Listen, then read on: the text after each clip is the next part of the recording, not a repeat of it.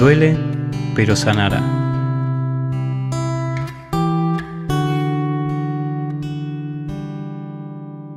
Hace unos días atrás, mi hija mayor estaba haciendo su rutina de patín cuando de pronto una piedra en su camino hace que pierda el equilibrio y caiga con toda su rodilla al piso. Sangró unos minutos y le dolió por algún tiempo, pero luego de lavar la herida siguió adelante. Después de varios días, se percató que no podía doblar la rodilla, ya que estaba toda infectada la herida. Fue ahí donde llamó a mi esposa y a mí para que la socorriéramos, y de inmediato tuvimos que desinfectar la herida, aunque ella no quería saber nada, y darle medicina hasta que se curó. Hoy en día no tiene más que una cicatriz que ya no duele, y cuando miramos su rodilla estallamos en risa los cuatro al recordar la anécdota.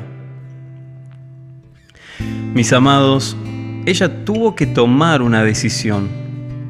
O nos dejaba abrir la herida infectada con el dolor que eso implica para que podamos desinfectarla y curarla, o seguiría así hasta más no poder.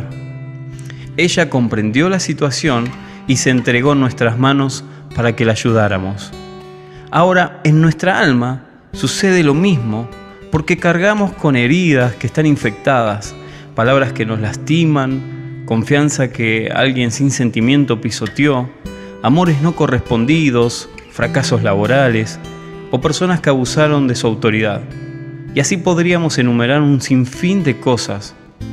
Y es que el ser humano es una caja que alberga profundas miserias y muchas veces no queremos soltar pero la vida se hace dura de llevar.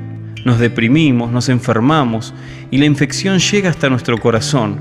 Y por más que nos mintamos creyendo que estamos bien, tarde o temprano terminaremos reconociendo que necesitamos ayuda.